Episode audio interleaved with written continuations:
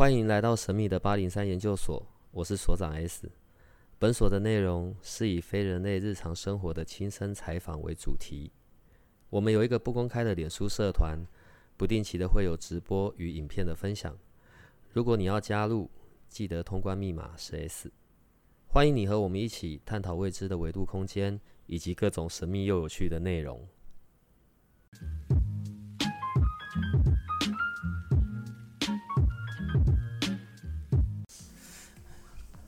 因为呢，我们是那种录音的节目，对，所以呢，我都没有办法拍那种录音前的那个。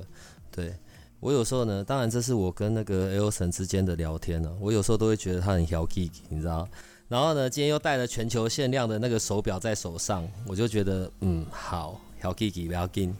你要不要先跟我们观众打啊，听众，我们的研究生打一下招呼？大家好，我又来了，我是 Elson，最不正经的那个总经理。哎、欸，为什么你们家的手表都会是双时区啊？还有，你今天戴的就是你说要拿来啃的苹果皮，对不对？呃，表带是苹果皮，我没有说要啃。你上次有说要啃，如果我们流落在荒岛的话，不过等一下我们要讲荒岛这件事。但为什么你们家的表会是双时区啊？讲到双时区设计哈，它有一个很美的故事。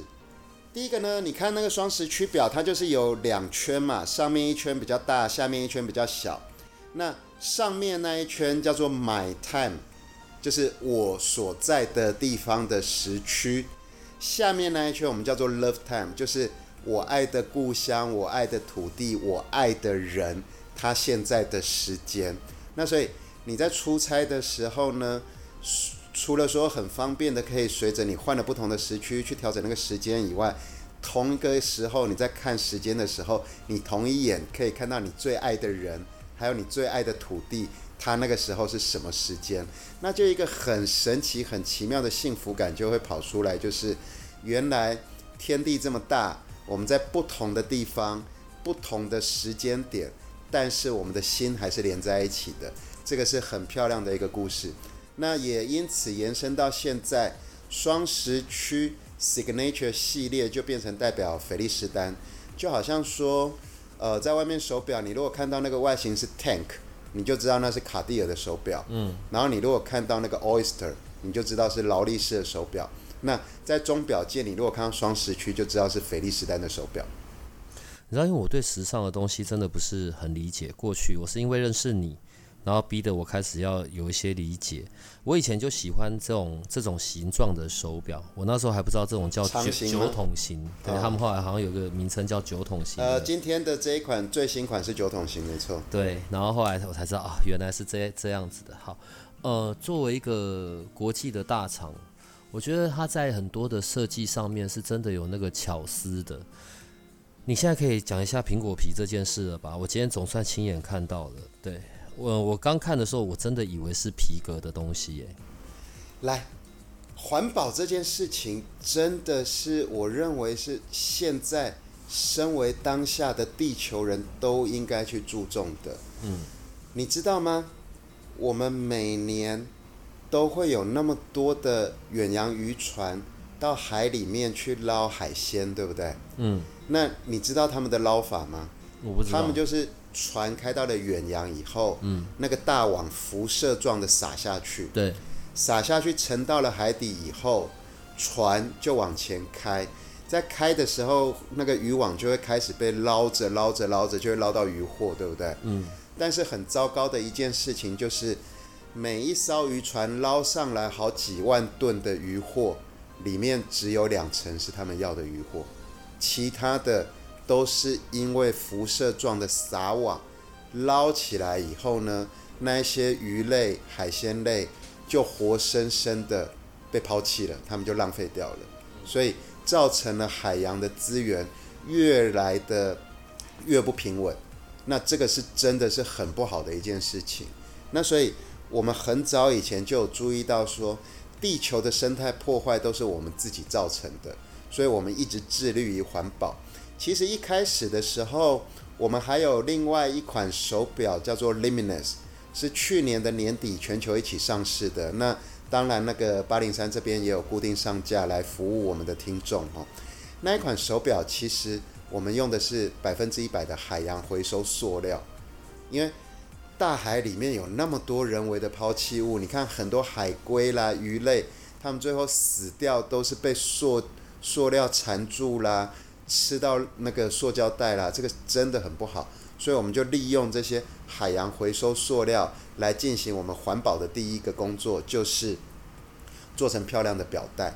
那在这方面取得了一定的认同以后，呃，创办人 Will Stan 先生基本上会跟我这么合，就是我们两个人都不太正常，然后又有莫名其妙的一个热情，所以当你自己要把这一段话翻译跟他讲哦，我我一直都这样跟他讲的，所以当 Signature 我们在全球销售得到了一定的认同以后。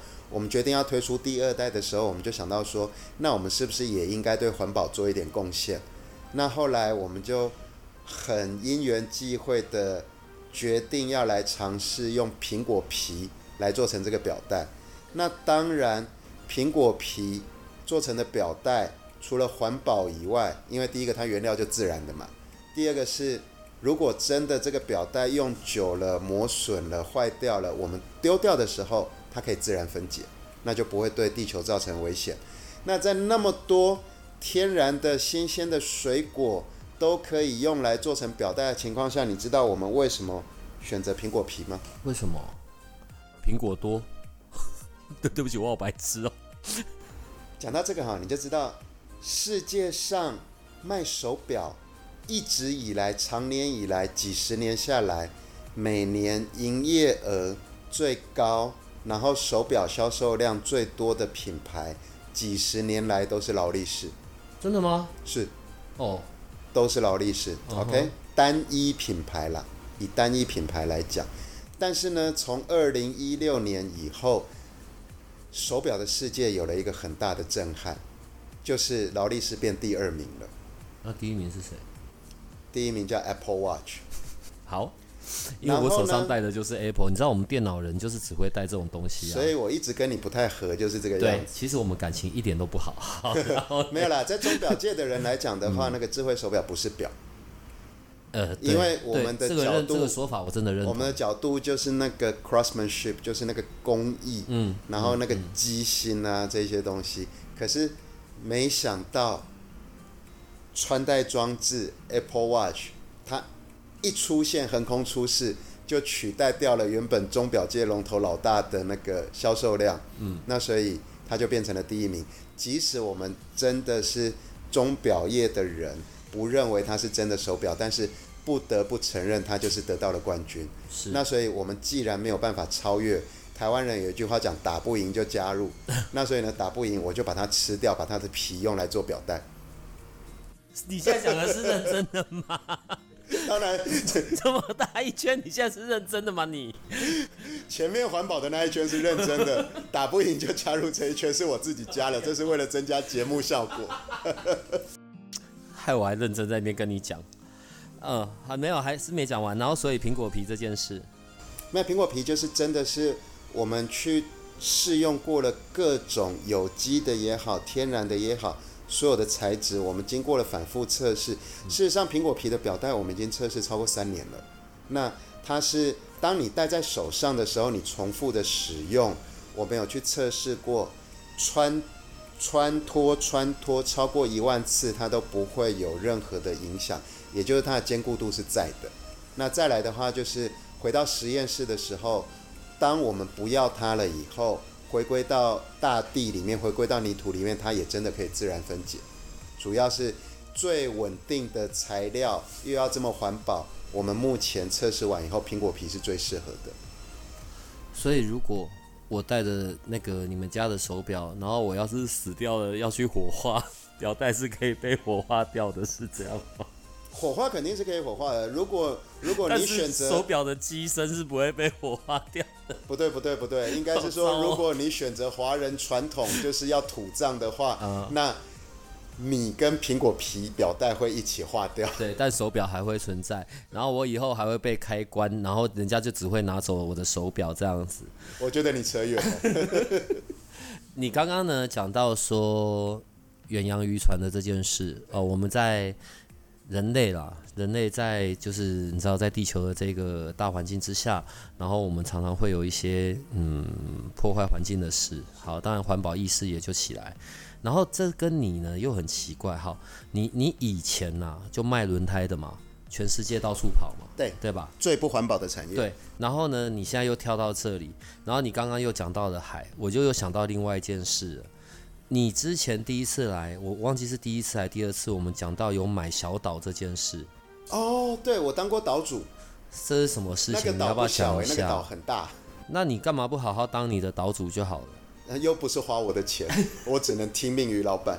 如果我有一个小岛，对，我就是不让人家靠近，然后自己成立一个国家的名称，然后我还啊，对不起，又开始了。好，你讲一下小岛这件事吧。小岛这件事情就真的很有趣了。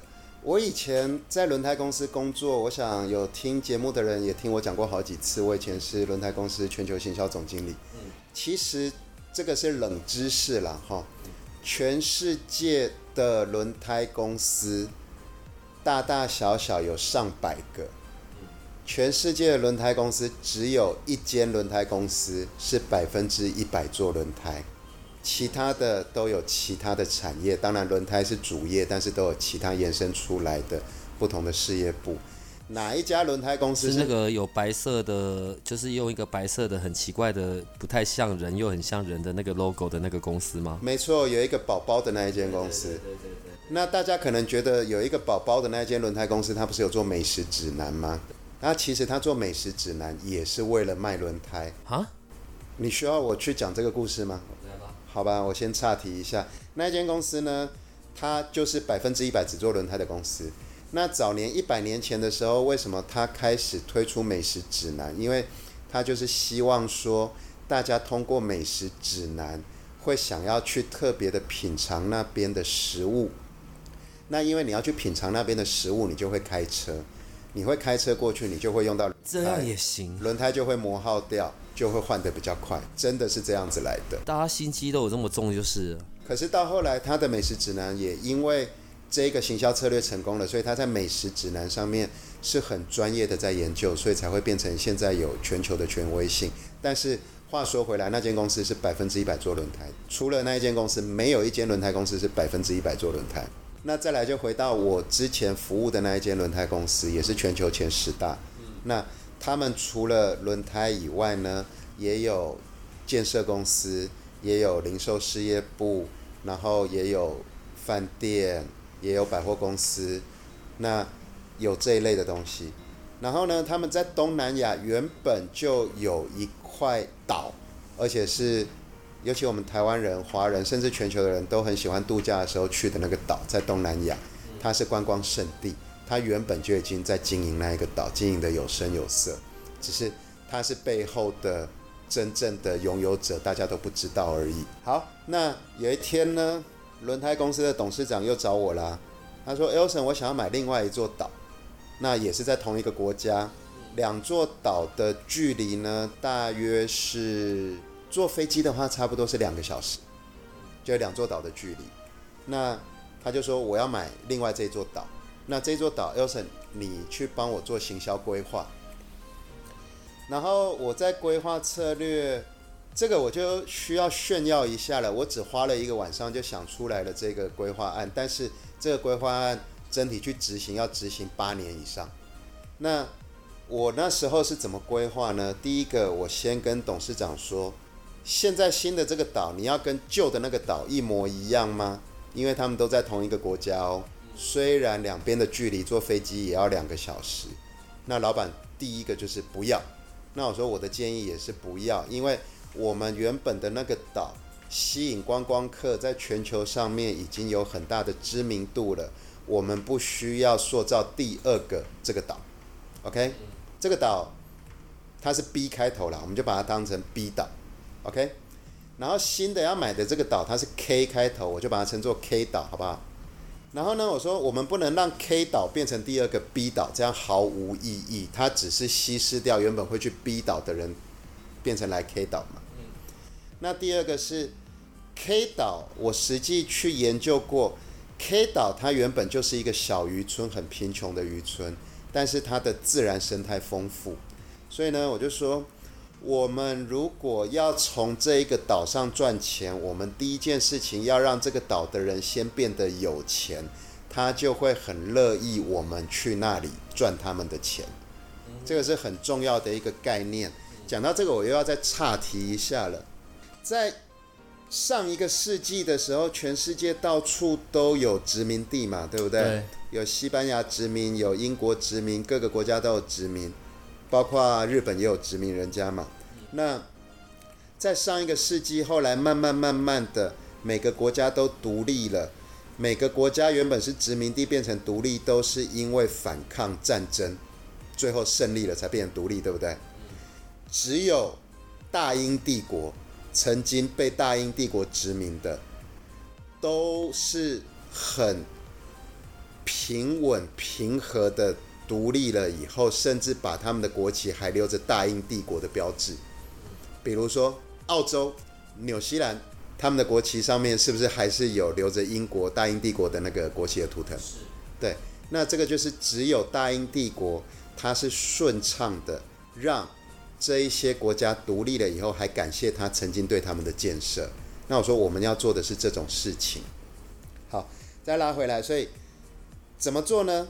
到了 K 岛，第一个我刚才讲 K 岛，它以前是一个很贫穷的渔村嘛，所以第一件事情我就说，我们要在第一年的时间，我们要把我们的知识带进去 K 岛，所以我们开始进去种植经济作物，教他们如何种植经济作物，让他们从种植经济作物上面呢去赚取更大的财富，生活变得更好，这样子他们就不会对我们反感。第二个是因为种植了经济作物以后，整个岛都绿化了。他觉得他的家乡没有因为你们这些外来的财团变得丑陋，而是变得更漂亮了。最后，我就融入了我们很骄傲台湾囡仔的精神。我就用台湾这几年很喜欢用的那种叫做故事馆的概念，我们就在 K 岛上面盖了渔村故事馆，去保留他们的文化。你大家过去的时候，从渔村故事馆可以看得到，为什么 K 岛的人以前辛辛苦苦的捕鱼来为生？OK，这是第一步。所以要让人家要从人家的土地赚钱，一定要先让他们变得富有。好，再来第二个是，当绿化告一阶段，渔村故事馆的知名度起来了以后，我们要开始去招商。我们招什么商呢？我们招的是国际级的大学，国际级的医疗院所。那所以通过那一个集团的力量，我们顺利的从东方招募到了清华大学，会去那边开分校。我们那个时候也还在跟史丹佛大学去一起研究，是不是有这个机会，史丹佛也去那个岛开分校。为什么要这个样子？因为在东南亚，很多国家的有钱人，当他们的下一代想要受到良好的教育的时候，他们都必须飞到西方国家，或者是最近的也要到新加坡去受教育，所以人才就这样子流失掉了。当地国家也吸引不到好的人才来这里念书以后留在当地贡献当地，所以要有好的学校。再来，更重要的是要有好的医疗，所以后来我就代表集团，我们去招商了 Raffles 医院。那 Raffles 医院也同意去那个岛去成立分院。一样的概念，就是在东南亚那些国家，有钱人生病了，只能坐飞机去欧美，最近的就是去新加坡接受医疗。那这样子的话，他们就可以。在那个岛，当地就有良好的医疗，让大家可以放心的在那里安享晚年，或者是安享退休后的生活。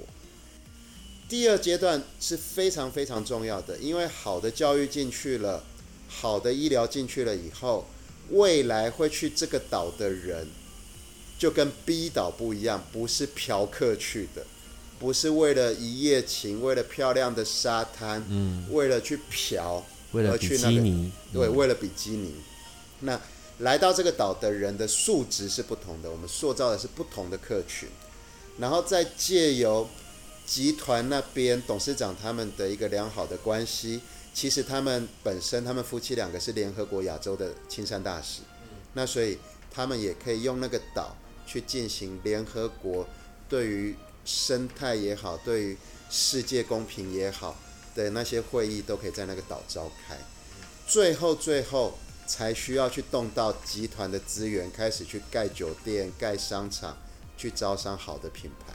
所以这个是当初我当过岛主的那个故事，就是我真的觉得财团有钱，不需要在急着短时间内就用大量的资金去钱滚钱，想要在短期内赚到多大的利润，而是还是那句重点，我们要在一个地方，我们要从你这里赚钱，我们要先让你的人变富有。我先要让你的土地变得更漂亮、更绿化、更美好，这样子我们才能够携手一起去创造一个更好的环境，甚至吸引到不同族群、不同等级的人长时间的过来这里，甚至就常住下去了。你知道，在八零三研究所这边啊，像像你就是一个很特殊的存在，对，特别不震惊，对，然后所以、欸、我刚才讲岛那段我好震惊哦，然后也都有你的那些铁粉啊，不是因为 Elson 就是一个你知道全世界到处跑，然后还有他的经历啊，然后又是一个有很多很多故事的人，呃，我们现在当然现在因为有疫情嘛，那等到全球的疫情稍微结束之后啊。我觉得你要带我出去走一走，对，除了你曾经有过那两座岛之外，你还要带我去到另外一个岛，对，那个岛叫做巴厘岛，好吧？巴厘岛，OK OK。然后而且要他们那边付费带我去。呃，现在因为像 Elson 做的，现在也都是像这样，又结合时尚，然后又结合健康，然后这些是有美感的东西啊。因为在我们今天开始在录之前，我们又聊到另外一件事嘛。呃，有一个很有名的银饰的品牌，呃，John Hardy，对吧？John Hardy。然后我我我不知道我们的听众知不知道这个品牌啦？对，它算是一个全球非常有名的一个银饰的品牌。然后总部就是在巴厘岛。你要不要讲一下你怎么跟这边搞在一起的啊？我现在用“搞在一起”这件事。那个，我今天。除了，因为我今天在拍你的手的时候，我就发现你手上那一条，然后之前没有讲，是因为拍到这一条他才在讲。好，你现在可以说了。我，我一定要先投诉。好吧，因为 S 既然开头了，我今天就是进来的时候，刚才 S 说我很小小弟弟的去炫耀我手上的那个新款手表的时候呢，S 给我的手拍了一张照。那呃，听众朋友，如果之后到社团上面看到那个照片的时候，你会发现。我除了这只很漂亮的手表以外，我的手同时有戴着一条很漂亮的银饰手环。这个银饰手环其实我已经戴了八年了。那原因是只是我个人很喜欢银饰，所以我就戴了这个手环戴了八年。那大家不晓得记不记得上个礼拜我来的时候，我们聊到说，为什么不能把身心灵的提升这件事情做的 fashion？我一直很支持这件事情，因为。通过时尚的一个外观，我们可以让年轻人更愿意来接触，那进而体会到这个好处。那所以各位听众朋友应该也知道，我这个人是极度的有效率。我只要有一个想法，没有去执行，我当天晚上基本上是不睡的。所以上个礼拜跟 S 既然开了这个以后，我又我这个礼拜什么事情正事都没做，我就直接跟 John Hardy 那边的呃总公司联络了。你真的是哦，好好，你先讲完。对，好。那我先讲 John Hardy 好了。John Hardy 他本身是那个加拿大的设计师，对。那他是很有名的艺术家，不能讲设计师，是艺术家。一九七五年的时候，他去印尼巴厘岛旅游，那从此以后他就爱上了南洋风情。那尤其是什么？因为他是艺术家，所以他对于美这个东西特别有敏感度。他有注意到说，在东南亚很喜欢用那个编织物了，就是。你可以是呃皮革的，你也可以是一些自然材料，它把它编织，编织完以后，它就变成很漂亮的饰品。所以呢，John Hardy 就爱上了这个编织美学，所以他也很，他也很任性。对，我们就是一群任性的，不管是台湾人还是外国人，就一群任性的人就对了。就臭味相投喽。OK，好。然后呢，他就很任性的把他的工作室搬到了巴厘岛，从一九七五年到现在。那他在巴厘岛也是保持着跟我一样的概念，就是我要从巴厘岛来赚钱，我就要让巴厘岛的人变得有钱。嗯，所以他就集合了巴厘岛的人，运用他们原本就有的很棒的那个手艺，嗯，然后用 John Hardy 来进来带进来很良好、很品质很好的银丝线，通过他们的手技。把它变成编编织的银手环啊，银项链。所以 John Hardy 他最出名的就是编织型的首饰配件。嗯，大部分是银饰，当然也有那个也有那个皮革啦。哈。嗯，那因为我从以前就很喜欢皮革跟银饰。S，你知道吗？我热爱银饰到什么程度？我年轻的时候在英国念书，那时候才二十出头。嗯，我在英国念书的时候，我可以半年的时间不吃午餐，把午餐钱省下来，只为了买一条 Vivienne Westwood 的银链。我就是这么疯狂。嗯、OK，嗯，好，再拉回来。那 John Hardy 这么多年来，他在呃珠宝或者是首饰业界是非常有名的。你如果要讲它的等级，可能有些粉丝不知道的话，它等级大概不亚于潘朵拉、就杰森这种等级。嗯嗯。可是它又特别的有个性。对，我喜欢它的设计比较多。对，它的外形又特别的有个性，就好像啊，在时尚圈或者是精品圈啊，LV 啊、Gucci 这一些大家都知道，对不对？嗯。但是 Vivienne Westwood。基本上是同等级的，是庞克教母，它是同等级的东西，但是它的就是某些族群有个性的族群才会去买它。嗯，John Hardy 在饰品的部分也是这个等级。嗯，OK，扯远了。那因为我自己本身很喜欢这种有个性的银饰品、皮革饰品，那因为跟 John Hardy 也是有一点小小的交情，那刚好 Will Stein 先生也跟他有交情。就大家凑在一起以后，我就发想，我就说，你的首饰那么漂亮，大家都戴着它，以后就不拿下来了。我自己戴上身以后，八年没有拿下来，因为他洗澡也可以戴着嘛，哈。他说，不如我们让你的首饰可以呼吸吧。呼吸。对，所以我们就决定把自然频率带进去他的首饰。那也因此跟 John Hardy 先生就。一拍即合，所以你各位听众可能会觉得我今天下午，现在是下午的时间，我今天讲话比较没有像上一集的时候那么的亢奋有精神，不是因为我没有戴专注手环，而是今天早上台北时间六点的时候，我被 John Hardy 先生吵醒，我们开了电话会议。好，然后呢？然后 John Hardy 先生很骄傲的跟我们说，他把他最好卖的最好的款式挑出了百分之八十。用来随便给我们玩，也就是让我们加入自然频率。也就是说，未来 John Hardy 会有两个系列，一个叫 John Hardy Original，嗯，就是原本就有的 John Hardy，还有一个系列叫 John Hardy Wellbeing，外形一模一样，但是它会呼吸，因为它有自然频率在里面。Elson 先生，Elson 小弟，我自己先预告一下。在二零二二年，我即将成为全球第一个 John Hardy Wellbeing 的代表人。到时候，我会让我们的粉丝、听众也好，甚至这块土地的人也好，都可以在得到自然频率调试身心灵，得到了这个好处的同时，你们又得到了很漂亮的外观，让你自己看着美美的、看着帅帅的，心情就跟着好起来。我觉得下一次啊，让我弄那种全部的连线好了，加上视讯，然后我要看怎么拍，然后拍给我们的听众看好了。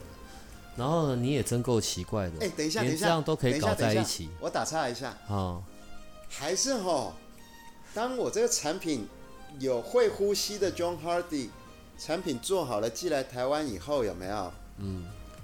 然后我们跟粉丝一起来玩个游戏，就是啊。我们来做类似叫 brainstorming competition，就是脑力激荡大赛，或者是 brainstorming challenge。然后呢，只要有谁他可以天马行空的想出来，还有什么东西可以把它弄进去有自然频率呢？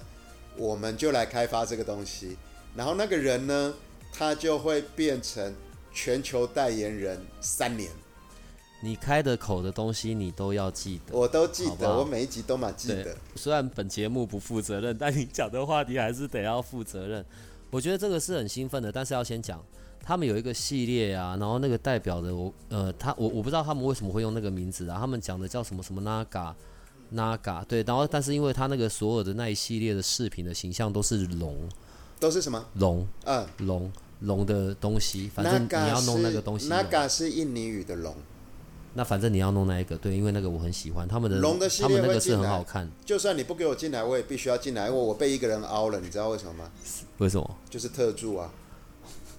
为什么？因为特助属龙。呃。然后他就死逼着我要要要要一定要优先引进那个。不行啊，我也要，我管你的，反正你那个我我唯一的小要求只有那一个而已，好不好？没有没有没有，我没有属龙啦，但是他们那个龙的形象跟我们。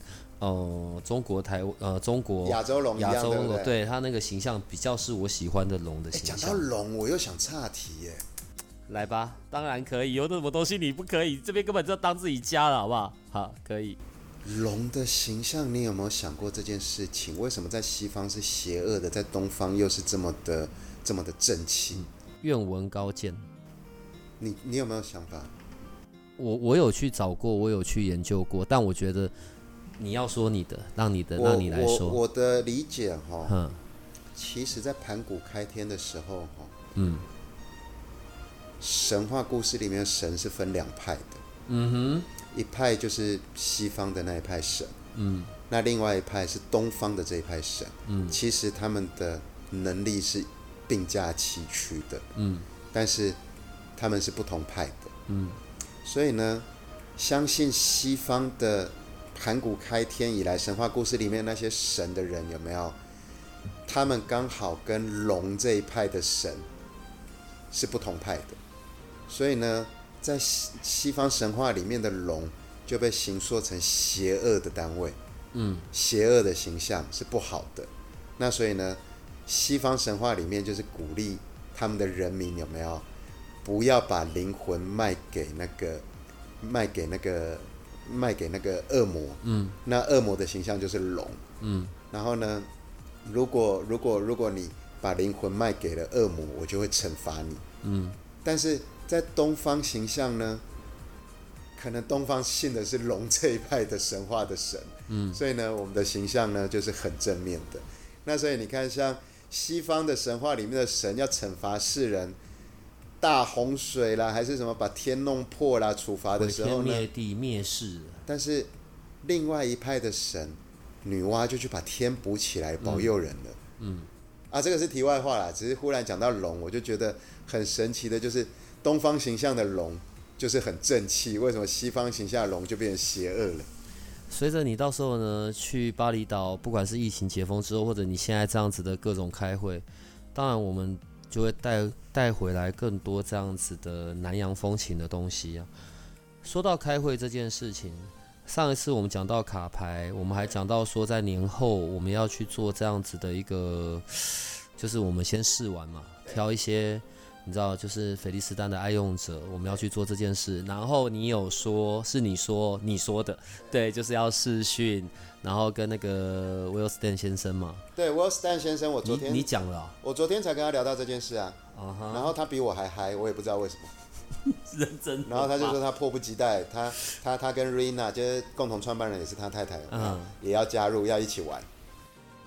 所以到时候我们真的就是同步视讯，然后他们在地球的另一边，然后一跟我们一起做这件事啊。是啊，是啊，是啊。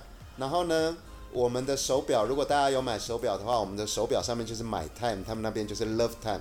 反过来讲，他们那边就是 My Time，我们这里就 Love Time。好吧，因为你弄得我们节目也越来越国际化了，好不好？这样子也能弄哦。嗯，我跟你讲，不正经、不三不四的热情是没有国界的，这个就是我的愿景。好吧，真的热情决定好所有的一切吧。呃，哎、欸，啊，关于你来到这边，然后你跟他谈的这些事情呢、啊，他个人在这上面有没有什么看法呀？有没有什么表达些什么？其实也就是一个支持啦，因为我昨天跟威尔斯丹先生聊天还聊蛮久的。那除了除了聊原本的事业规划，就是正常的生意上面的进度报告以外呢，那我也有提到我想要去在三年内成立一个 Well-being Lifestyle 的一个平台。那他也是非常的支持，所以我想我们会把速度加快。除了我讲的，菲利斯丹本身就已经是有一个。可以带给大家良好的呃生活风格的一个一个产品。那同时，我们接下来也推出了卡牌，让大家去锻炼心灵意志。那我们也已经确认的结合了 John Hardy，让大家更有 style、更加时尚的来得来去得到良好的一个呃生活的风格。那当然，我们下一步还要再把我们的朋友挖进坑里面来，就是 Sam 跟易如。我们要鼓励他，让陨石也可以帮人类带来更正面的身心灵的生活。所以很开心的跟各位观众分享的就是，也因为我急着要有效率，所以威尔斯丹先生也相当的有热情，所以他也是表达了他的支持。所以我们会朝着呃三年内建造这个平台的这个方向走下去。跟那个 John Hardy 的那边的合作，他那个产品到时候在台湾这里也是在你们的那个官网上面就可以看得到嘛？因为他们现在的产品在台湾好像我看是在那个嗯，还有好事多那边都有嘛。好事多在台湾原本就有通路啊，他亚洲根本没有总代理啊。嗯哼，对啊，那他的首饰是漂亮的，然后有点知名度，又有点个性，所以。在亚洲，基本上 Farfetch 就是那一种呃精品零售的那个、那个、那个呃网络购物的平台啦。嗯、那其实 Farfetch 还蛮国际的，它全世界都有。那另外 Costco 的话，因为就是全球采购嘛，所以它也有固定有一些 John Hardy 的款式，但是这一些都是不会呼吸的，也就是它没有自然频率。那我这边的话，我会以 John Hardy Wellbeing 系列。整个亚太区的总代表，到时候是上市的是 John Hardy Wellbeing 系列。我要提到，是不是到时候在你们的官网上面卖，或者是什么的呢？是在节目的最后。我在哪里卖，反正你的平台可以卖了。你最后你得要处理一件事。什么事？从你上次来，从之前，从以前到现在，一直都有我们的听众固定在你们的官网上面买嘛？你看上次还有一个直接在美国买的。好，我的重点是。你那个八零三的优惠折扣嘛，你要不要处理一下？我我我知道，所以听众你知道是他的问题，不是我的问题哦。好，第一件事情，我 John Hardy 要不要在我的官网卖，关你屁事。所以呢，小气什么？没有啦，我的意思是说，反正呢，你应你本来就不是回馈到那一些，你要回馈的是我们的听众嘛。对啊。所以你的平台上面一定会同步上市上架啦。那另外一个是我明天会跟我们的那个行销总监碰面，我们公司的行销总监，我会交代他的团队去帮八零三的呃粉丝开一个永久的优惠码，也就是说我们不再是活动性的配合，我们长期都会，不管是菲利斯丹，不管是我们的卡牌，不管是 John Hardy，甚至未来我也跟陨石那边有再度的合作，又有陨石又有自然频率。这些东西，所有我带进来的都会在八零三上架，你们都可以永久性的有优惠，好吧？你真是一个好人，到这个时候就要认真称赞你是一个好人。对，其实 OK, 其实你不用称赞我好，我这个人很肤浅，只要只要讲我帅，我就会开心一整天。你是全宇宙无敌最帅的一个人，不是？你知道，因为呃。好像我我个人啊，除了像这种科技类的东西嘛，我们刚刚讲到 Apple 啊或者什么，因为那个是我本来生活里面就必须会用到的。然后另外我可能就很喜欢水晶类的东西，我过去比较少跟时尚这一些东西结合。如果不是因为你认识你。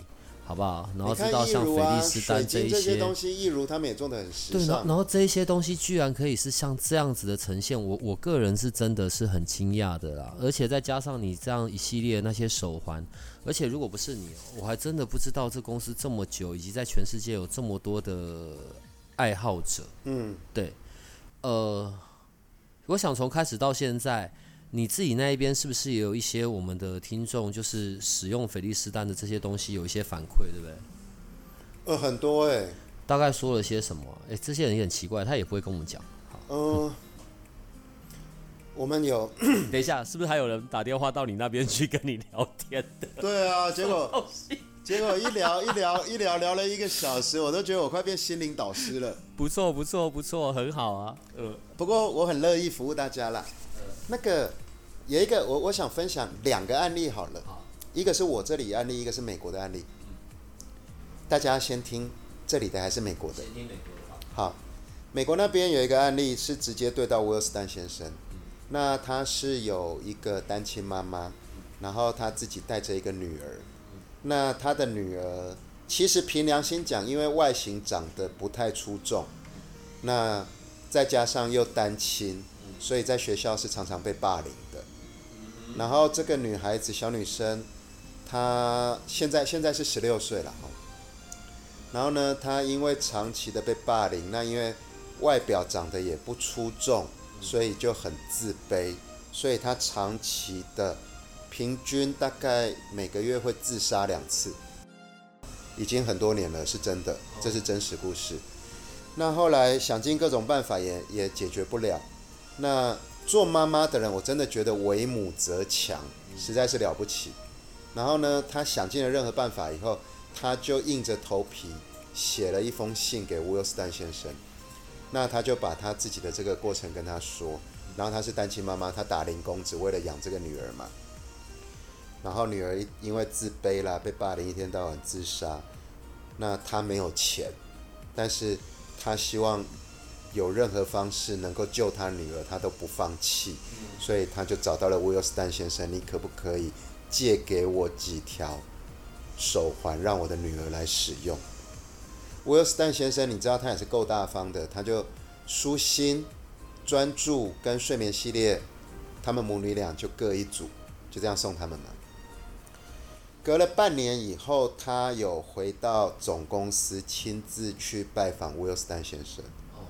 然后他说，他女儿到现在还是一样的比较没有自信，还是偶尔就会沮丧。但是他已经半年没有自杀了，没有发生这个行为了。那威尔斯丹先生也觉得很感动。那后来他还成，他还变成每个月固定的拨一小笔的钱给这个女孩子，去鼓励她正面的面对人生，然后有点像是她的助学金，是这个样子。他威尔斯丹先生也很大方的就说。你只要持续的都没有自杀，都没有这个负面的念头，我会支持你的学费到你大学毕业。嗯、这个是很美的一个故事，我这边分享给大家。很温暖的事。对，嗯、那再来我就讲台湾的，大家可能要听我讲台湾之前会觉得是我 handle 的就比较不正经，我跟你讲，我接下来讲的会非常正经。好，我们要正经。嗯，好了，我就。也是为母则强的一个例子，就是那一天也是我们的听众打电话给我，那当然他就是通过八零三听了以后认识了我，知道了我这个人，然后打电话来的时候，他只是要询问说，因为他通过八零三买了我们的睡眠手环，他自己用了效果挺好的，那他自己也是单亲，然后问题就是小孩子的那个。小孩子不是像美国那么夸张，而是他会有一点点的自闭，比较没有办法融入人群。嗯，然后他就说，身为单亲妈妈，每天又要上班，下班的时间呢，又必须比一般的妈妈更加的花费心力去照顾这个孩子。可是他看孩子一直就是，一直就是处于那种不能融入人群。然后呢，有一点点的小事情的时候，就变得极端的暴躁，然后做事情也都没有办法专心。他就跟我聊了很久啊，我就觉得很感动，我就说，真的是为母则强啊！当了妈妈以后，什么事情都只为了给孩子更好的。那我就说，那有什么我帮得到你的吗？然后他就说，他想要买专注手环，看看他儿子能不能更专注。那我听完他的说完以后，说你千万不要给儿子买专注手环了。不然他这个会可能会更严严重哦，因为他们这一种就是他只对自己有兴趣的领域去专注，然后你遇到了一点点小事情就歇斯底里或者是过度的躁动，那这种他们本来脑波就很高啊，你应该要给他白天的时候佩戴的是舒心呐。那因为你的孩子才国小有没有？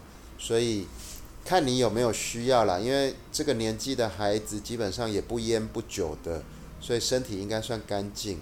如果他没有睡眠问题，我觉得你优先让他在白天的时间去试试舒心频率，让他情绪平稳一些。那这个妈妈也是，因为你知道单亲妈妈又一个人的薪水去养这个孩子，其实有点辛苦啦。但是她为了孩子真的是伟大，二话不说就直接买了舒心手环给他孩子用。那也很开心的是，隔了莫约两个星期吧。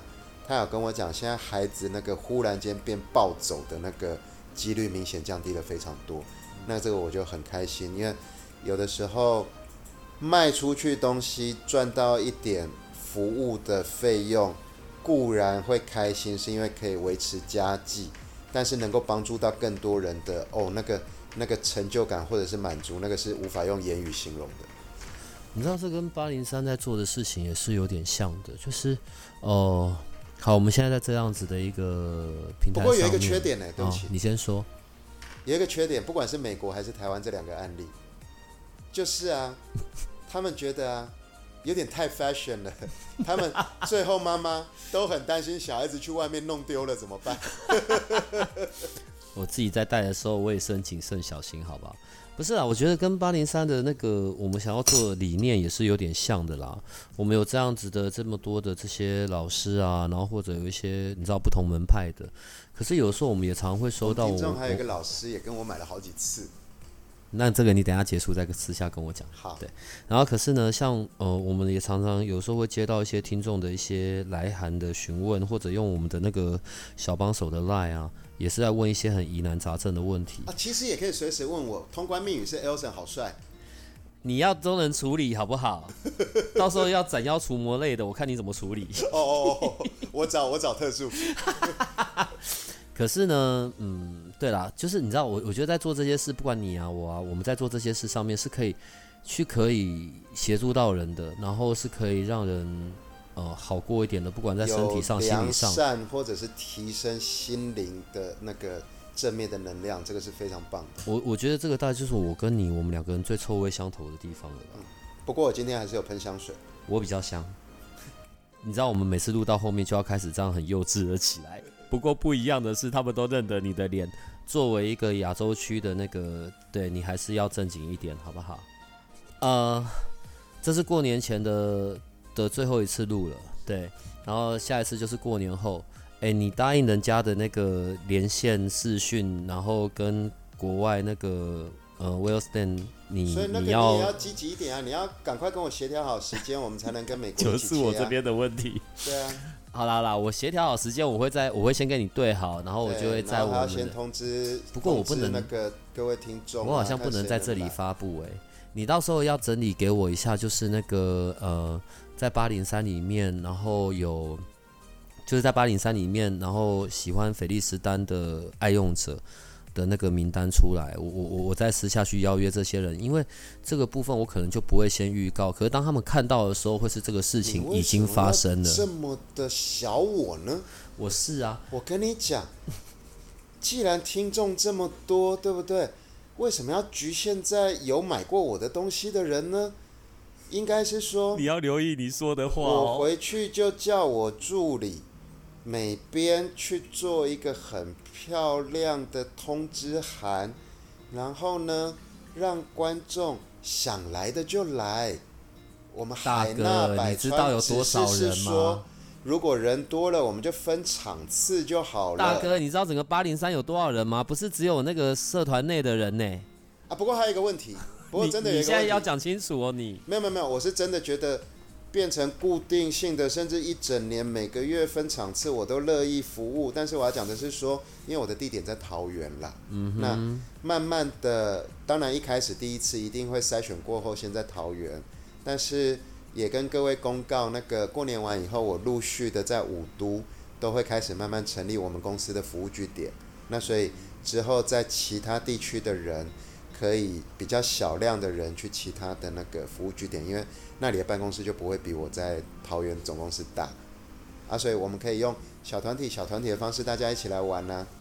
呃，各位八零三的小伙伴，对，你们可以私底下跟我说谢谢了，对，因为刚刚那一段都是他说的。